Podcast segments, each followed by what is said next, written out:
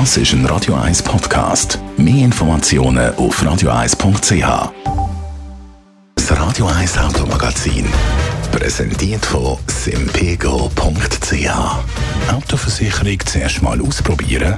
Kein Problem. Mit dem täglichen Kündigungsrecht von der Simpego Autoversicherung. simpego.ch. Will flexibler. Andrea Auer, Autoexpertin bei Comparis. Es ist wieder Herbst und leider passieren im Herbst immer auch häufig Wildunfälle. Genau über das wollen wir reden und vor allem, wie man sich verhalten muss, wenn das passiert. Vielleicht zuerst mal die Frage, kann man Vorsichtsmaßnahmen treffen, dass eben so ein Wildunfall gar nicht erst passiert?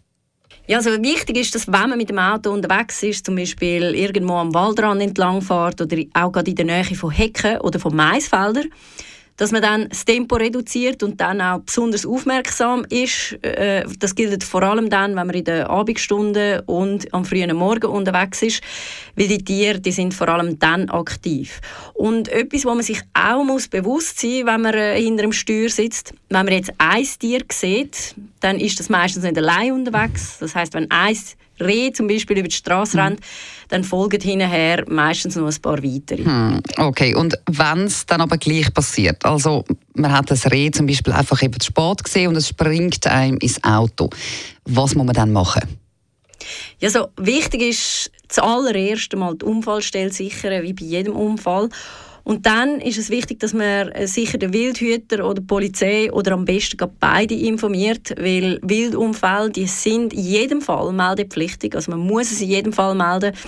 Wenn man einfach weiterfährt und äh, vielleicht das Reh sogar noch liegen lässt, dann macht man sich strafbar. Einerseits wegen Fahrerflucht und es kann bis zu Tierquälerei gehen. Und dann, auch noch wichtig, wenn ein Tier verletzt worden ist, dann sollte man sich am Tier eigentlich nicht nähern. Also lieber warten, bis der Wildhüter da ist, weil die Tiere, die können natürlich auch beißen oder auch irgendwie verletzt wollen, flüchten. Und das hat dann für das Tier meistens noch, noch ein bisschen schlimmeres Ende, wenn dann das einfach irgendwo irgendwo im Wald verendet. Und äh, noch eine letzte Frage, wie sieht es versicherungstechnisch aus? Also zahlt die Versicherung dann den Schaden nach einem Wildunfall?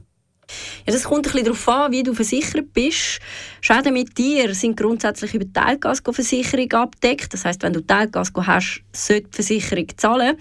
Aber vielleicht da dazu noch ein wichtiger Punkt, darum sage ich, sollte zahlen, wenn du jetzt äh, einen Schaden an deinem Auto hast, weil du dem Tier ausgewichen mhm. bist also wie du zum Beispiel dann den nächsten Baum gestreift hast, dann gilt das nicht als Wildunfall. Das heißt, die Teilgasversicherung die zahlt dann nicht und in dem Fall brauchst du sicher eine Vollgasversicherung, weil du bist dann die schuld.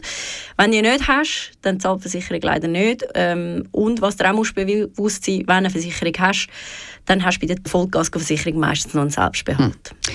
Es ist sowieso natürlich zu hoffen, dass einem das nie passiert, eben so ein Wildunfall. Vielen Dank, Andrea Auer, Autoexpertin bei Comparis. Für die Infos fahren Sie bitte vorsichtig.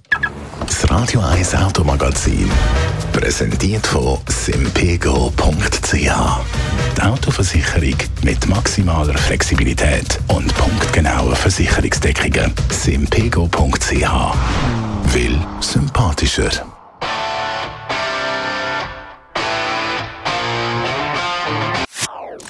Das ist ein Radio 1 Podcast. Mehr Informationen auf radio1.ch.